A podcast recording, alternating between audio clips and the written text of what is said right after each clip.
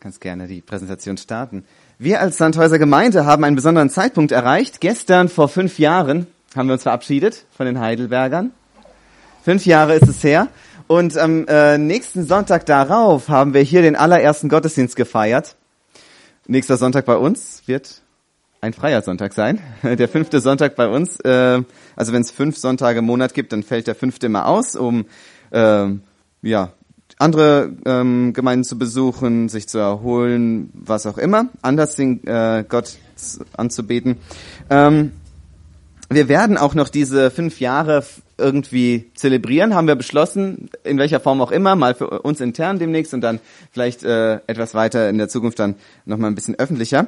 Aber mir war es wichtig, dass ich diese Predigt heute nutze, äh, um nicht äh, über irgendwie ein ähm, Randthema zu sprechen, sondern ein Statement zu setzen. Ein Thema, das wirklich ähm, unseren Fokus als Gemeinde nochmal bestätigt. Dass wir wissen, genau deshalb sind wir nach Sandhausen gekommen. De genau deshalb ähm, tun wir hier was. War, deshalb investieren wir hier. Genau deshalb haben wir Kraft, auch wenn wir erschöpft sind. Und ich weiß, viele von uns sind erschöpft im Moment. Aus welchen Gründen auch immer. Aber das gibt uns Kraft. Und mein Wunsch ist, dass Gott diese Predigt benutzt, dass wir ermutigt werden, dass wir motiviert werden, dass es noch viele Jahre weitergeht und dass wir auch als Gemeinde es erleben, wie Gott mit uns weitergeht. Und ähm, wenn man jetzt so die christliche Gemeinde Sandhausen sieht und dann so schaut, was, was ist denn, was steckt denn dahinter, und den Vorhang mal wegzieht, wir sind eine Gemeinde, die, die eins verbindet, nämlich diese gute Nachricht. Das ist das, wofür wir stehen wollen. Das ist das, was in uns Einzelnen ist, was uns verbindet. Das ist das, wofür wir brennen. Und was ist die gute Nachricht? Paulus nennt diese Nachricht das Wort vom Kreuz. Das heißt, diese gute Nachricht, die ist noch, ist noch viel mehr, aber die Essenz davon, der Kern, ist das Wort vom Kreuz. Und wir haben als Zentrum also das Wort vom Kreuz, nicht irgendeine Idee, nicht irgendeine Philosophie, sondern es ist eine Person. Wer ist denn das Wort, das am Kreuz hing? Und wenn wir das anschauen, dann sehen wir, das ist Jesus Christus. Und da sind wir dann angekommen bei dem, der uns verbindet, der, der uns motiviert, der immer im Zentrum bleiben soll. Und was ist das Größte, was Jesus ausgerufen hat? Am Kreuz, als das Wort vom Kreuz. Es war sein Triumphruf. Es ist vollbracht. Das war sein Triumph. Es ist vollbracht. Und das ist im Griechischen ein einziger Begriff, ein Wort, Tetelestai. Es ist vollbracht. Und darüber möchte ich mir, ähm, möchte ich heute mit euch nachdenken, darüber möchte ich predigen. Und bevor ich reingehe in diesen Bibeltext, möchte ich einen Moment der Stille haben, so einige Sekunden, dass ihr mal diesen Satz auf euch wirken lasst und euch mal überlegt, was bedeutet dieser Satz persönlich für euch.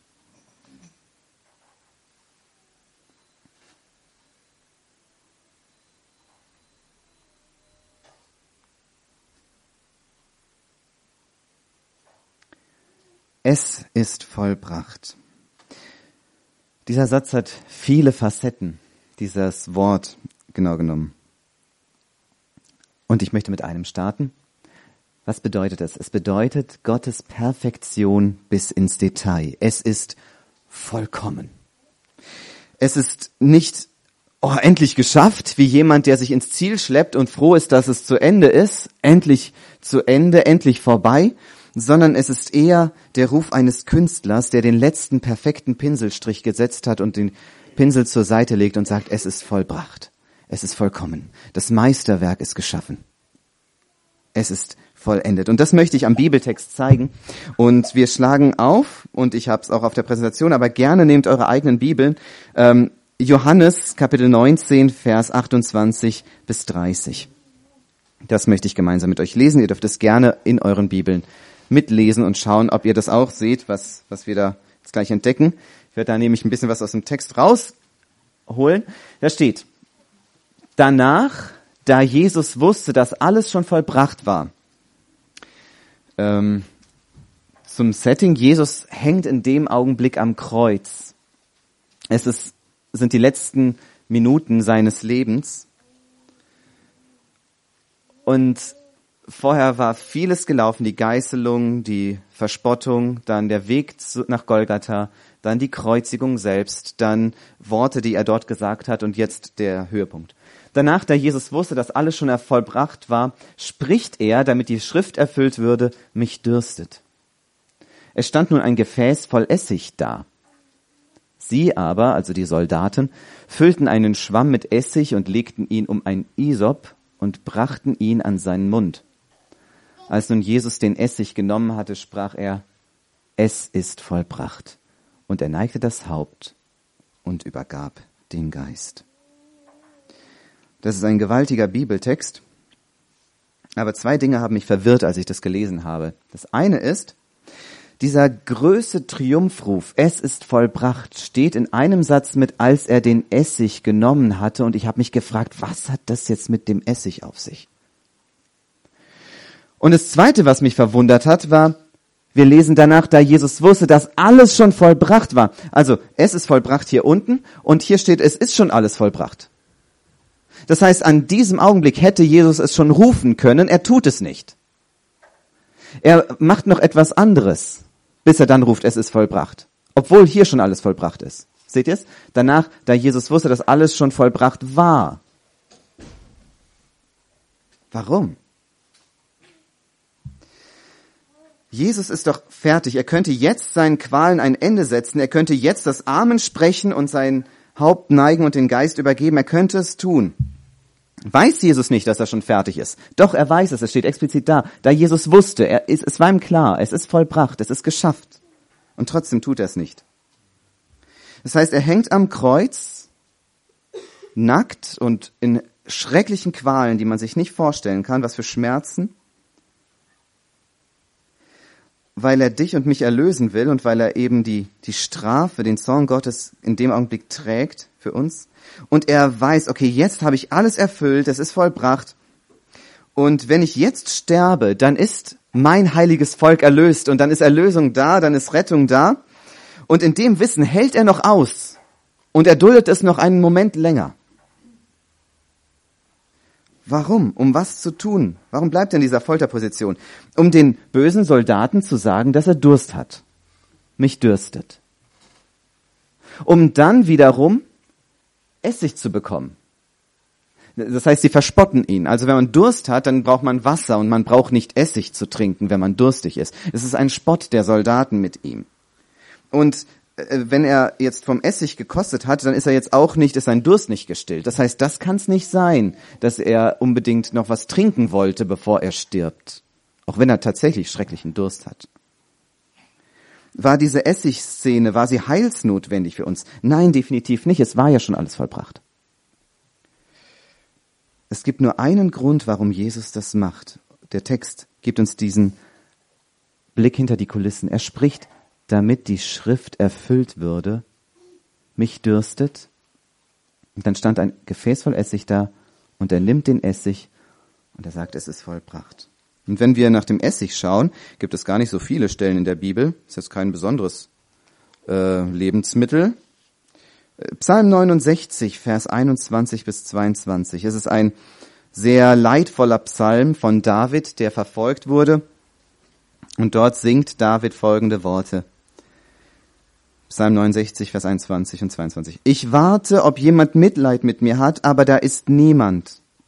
Ich warte auf Tröster, aber ich finde keine. Sie geben mir Galle zu essen und Essig zu trinken für meinen Durst. Galle, zu, e, Galle hat Jesus auch davor gekriegt. Im Wein war Galle vermischt, als das haben sie ihm davor gegeben. Und jetzt ist hier, wird hier deutlich, dass Jesus sagt, in den heiligen Schriften von David, da steht etwas, das ist prophetisch, möchte ich da hineintreten, dass sich auch das auf mich sich bezieht und sich das an mir erfüllt. Und dieses ganz winzige Detail mit dem Essig, da hätte sonst jeder einfach drüber gelesen. Das ist halt, David singt da hier ein ganz qualvolles Lied. Aber Jesus sagt, ich nehme dieses Detail auf und ich will es an mir erfüllen und man merkt, das ist das, was Johannes hier zeigen will. Jesus in seiner elendsten Situation ist gleichzeitig der Regisseur über das, was hier passiert. Er weiß, ich will erfüllen, dass sie mir Essig zu trinken geben. Ja, wie kriegt denn jemand, der am Kreuz festgenagelt ist, jetzt die Soldaten dazu, ihm Essig zu geben? Er sagt, ich habe Durst und er hat Durst. Und es stand nun ein Gefäß voll Essig da. Wo kommt das denn her? Ja, das steht da jetzt. Und sie nehmen das und geben es ihm. Die Soldaten denken sich, ha, dieser Kerl da oben hat Durst, komm, wir geben ihm Essig. Und sie führen ähm, den Essig an seinen Mund. Und ist es Zufall, dass das da rumsteht? Nein, es hatte bestimmt dort irgendeine Bedeutung. Vielleicht hat sich da, vielleicht war das irgendwie für bei der Kreuzigung auch irgendwas, was man da irgendwie gebraucht hat, oder vielleicht wollten sie einfach essen später. Aber es war kein Zufall. Es ist göttliche Perfektion. Und Jesus denkt sich, vollendet war es schon hier. Vollbracht war das Werk schon hier. Aber ich nehme jetzt diese Zeit hier. Ich sage nicht sofort, ich gehe, sondern um noch dieses winzige Detail, das ist, das ist das nebensächlichste Detail mit einem Essig, das man sich vorstellen kann, um das noch zu erfüllen und dann sage ich, es ist vollbracht. Das ist Wahnsinn. Wenn Jesus etwas vollendet, dann perfekt. Das ist die Botschaft von dem Essig. Wenn Jesus was vollendet, dann perfekt. Wenn Jesus sagt, es ist fertig, dann hat es keinen einzigen kleinen Fehler oder irgendeine Leerstelle. Jesus ist ein Vollender, der keine halben Sachen macht, der auch nicht 99,9 Prozent macht, sondern der 100 Prozent macht. Und es ist wie ein, ähm, stellt euch vor, ein Gärtner des Königs soll einen Schlossgarten anlegen und er legt den ganzen Schlossgarten über lange Zeit an, über viele Jahre. Und dann sagen die Boten des Königs, jetzt ist es vollbracht. Und er sagt, ja, es ist vollbracht. Und sie sagen, sollen wir Boote, äh, also sollen wir jetzt Kunde dem König bringen, dass es vollbracht ist? Und er schaut und er kniet sich nieder und schneidet von einem Grashalm noch etwas ab und sagt, es ist vollbracht jetzt. Jetzt geht. Oder wie der Bauherr, der das Schloss gebaut hat, der dann die goldenen Tore zumacht und er sieht das, das ganze Werk und dann fährt er mit seinem Ärmel nochmal über den goldenen Griff und sagt, der letzte Fingerabdruck, den habe ich weggewischt, jetzt. Es ist vollbracht. Da schon alles vollbracht war, sagt er, damit sich die Schrift erfüllt, ich will noch den Essig. Das will ich auch noch. Wenn Jesus etwas vollendet, dann richtig. So ist Gott. Das zeigt Jesus in seiner göttlichen Macht. Gott fängt Dinge an und er vollendet sie und er vollbringt sie. Er hat das Erlösungswerk in die Hand genommen, er hat damit gestartet und er hat es vollendet. Er hat auch ganz am Anfang, als alles losging, das Schöpfungswerk angefangen und es vollendet. Wir sehen seine Macht auch in dem Schöpfungswerk. Wir wissen, am Anfang war alles öde und leer und Gott spricht und schafft und schafft und schafft und dann heißt es am Ende, und er schaut es an und es war sehr gut. Und es war bis ins Detail sehr gut.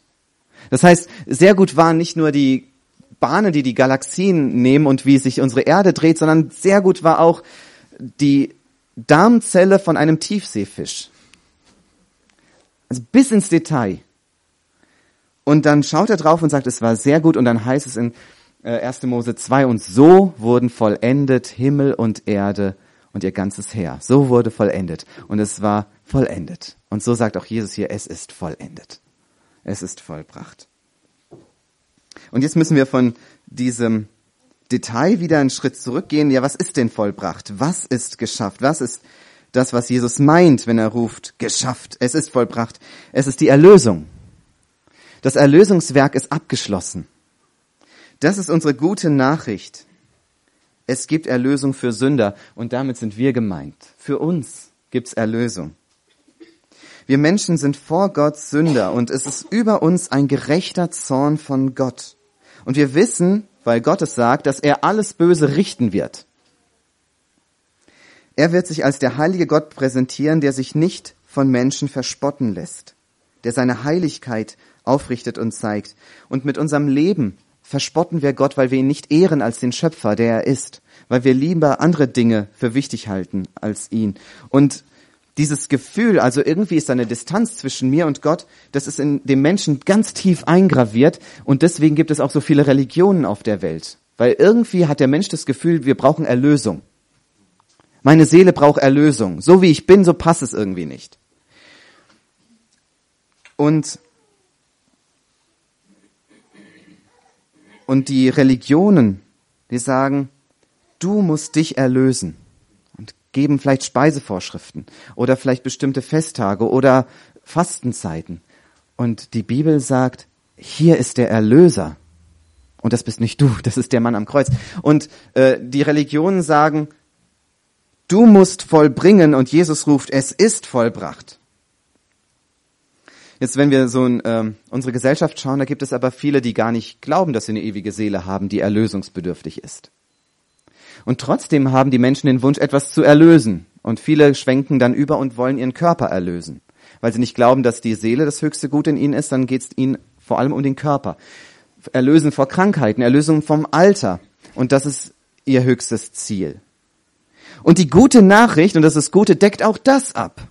Sie sagt nicht, das ist das Zentrale, aber sie deckt auch das ab, weil die Bibel sagt, und das ist die gute Nachricht, die mit eingeschlossen ist, dass Jesus uns ganz erlöst mit Körper, Seele und Geist. Und wenn unser Körper einmal stirbt, dann werden wir einen neuen Körper bekommen, der ewig lebt. Das ist die gute Nachricht auch für unseren Körper. Und es gibt viele in unserer Gesellschaft, die machen sich nicht am meisten Gedanken über ihren Körper, sondern die wollen die Natur erlösen. Die Natur auf diesem Planeten. Den Planeten retten. Und die gute Botschaft auch hier lautet, es ist vollbracht.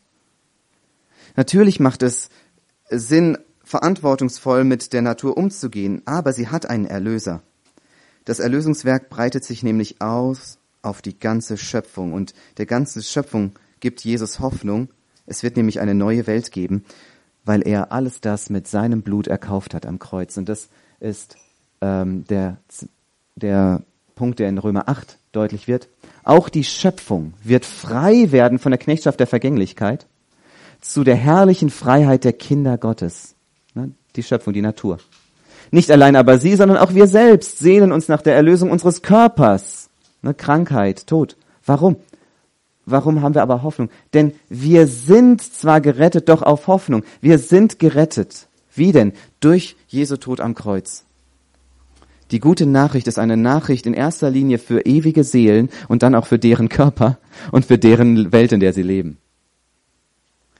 Die gute Nachricht. Es ist vollbracht. Die gute Nachricht bedeutet Ruhe, es gibt nichts mehr zu tun. Finger weg, es ist vollendet. Jetzt nichts mehr dran machen. Es ist vollendet.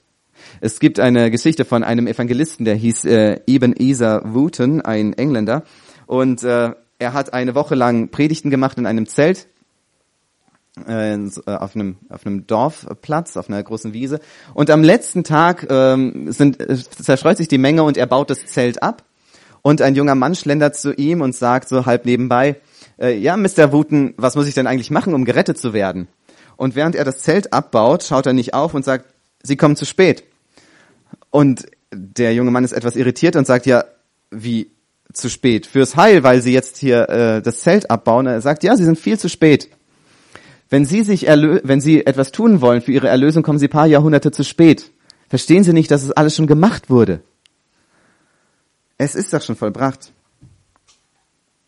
Glauben wir, dass Jesus schon alles für uns getan hat? Das heißt, wenn wir uns vorstellen, dass wir heute Abend sterben und vor Gott stehen und er uns fragt, was hast du zu bringen, um gerecht zu sein vor mir, werden wir dann sagen, ich habe immer versucht, gut zu leben. Ich habe mich bemüht. Oder werden wir sagen, Gott, ich habe nichts zu bringen, aber ich vertraue, dass Jesus alles für mich gemacht hat. Er hat alles getan, er hat es vollbracht. Ich berufe mich auf ihn. Wenn ich eine Hoffnung habe, dann ist er meine Hoffnung. Er ist die einzige Hoffnung. Und das ist unsere Botschaft. Das heißt, wir wollen als Gemeinde auch eine Botschaft des Friedens, eine Botschaft der Ruhe bringen im Sinne von, hört auf, Hört auf. Hört auf, euch selbst zu erlösen. Es gibt doch einen Erlöser. Es ist vollbracht. Vielleicht denken wir, na ja, Jesus hat zwar alles vollbracht, aber vielleicht um vollends gerecht zu werden, um vollends vor Gott gerechtfertigt zu sein, müssen wir noch Werke hinzufügen. Das heißt, Jesus plus gute Werke sind unsere Rechtfertigung. Und damit vervollkommnen wir sozusagen Gottes Rechtfertigungswerk. Aber das wäre, wie wenn ein Mensch versucht, Gottes Meisterwerk nochmal zu optimieren. Das ist wie Gold vergolden oder eine Lilie bemalen. Oder es ist wie ein Flieder parfümieren. Oder ein Sommermittag mit einer Teelicht, äh, mit einem Teelicht noch ein bisschen heller zu machen. Es ist doch schon vollbracht. Es gibt nichts mehr zu tun. Es gibt äh, einen großen Missionar, ich weiß nicht, ob ihr ihn erkennt. Kennt ihn jemand, dieses Bild?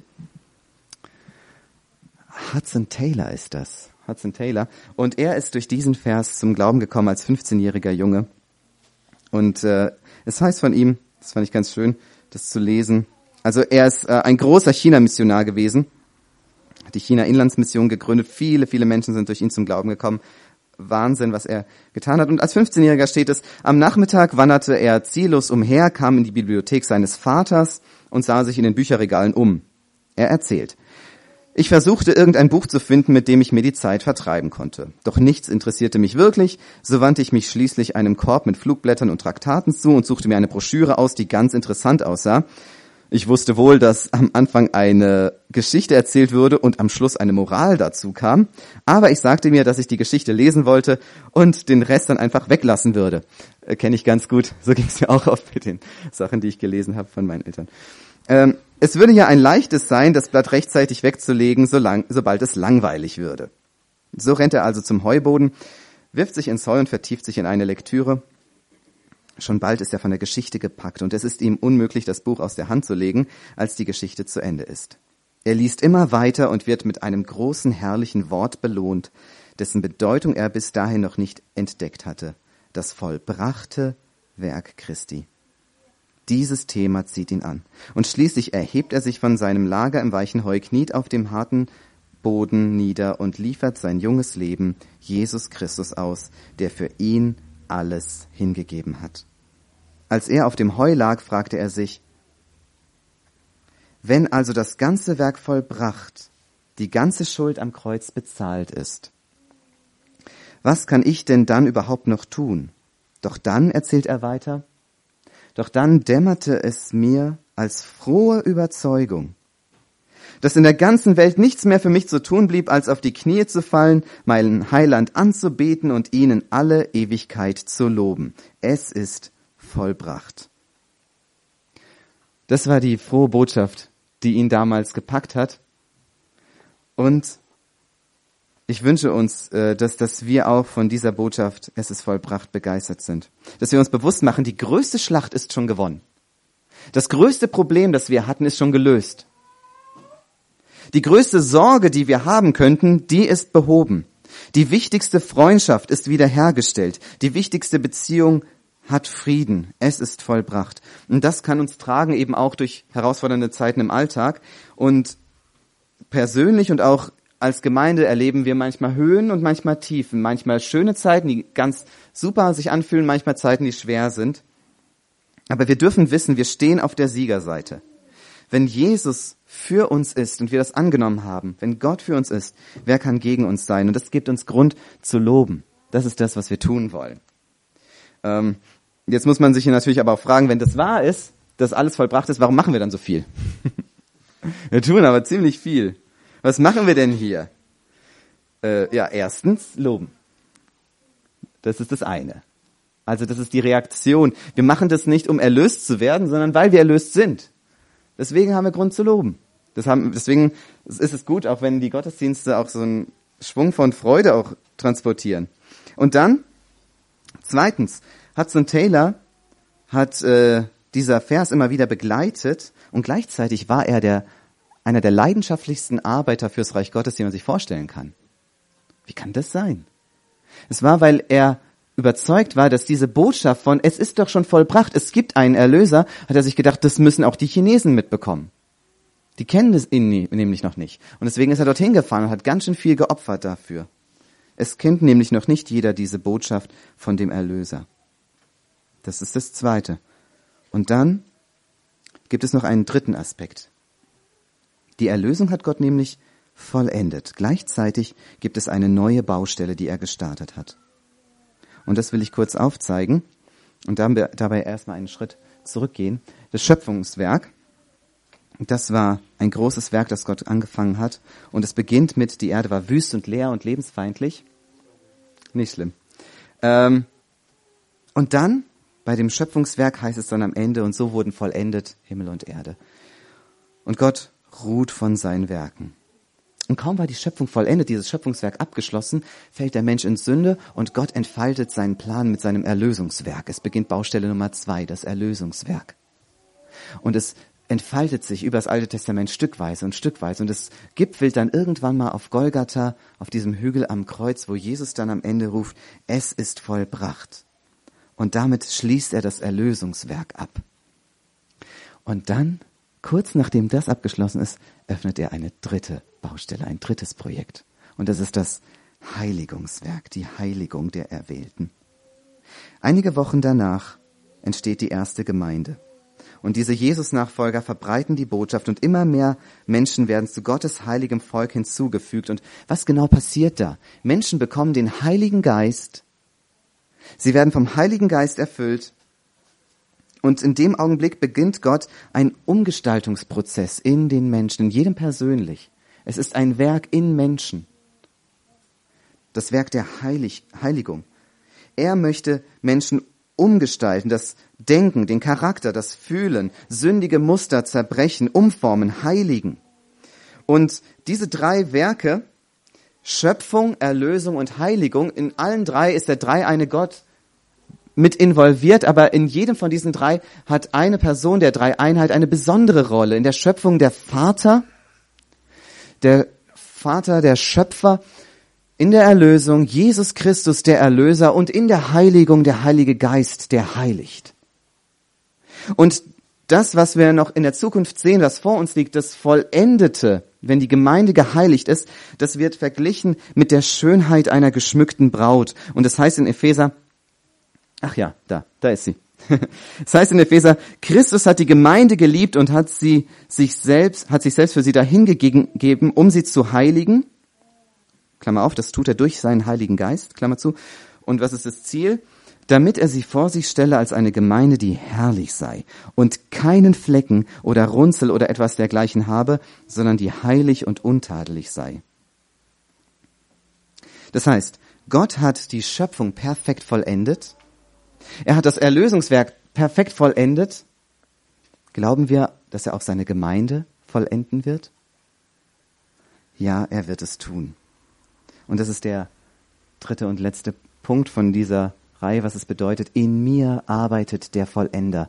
Der, der sagt, es ist vollbracht, der hat jetzt ein Werk in mir angefangen und er hat mir gezeigt, er ist einer, der etwas anfängt, aber der es dann auch zu Ende bringt. Und wir erinnern uns an die Sache mit dem Essig. Er macht keine halben Sachen. Er bringt jedes Detail bis zum Schluss ans Ende.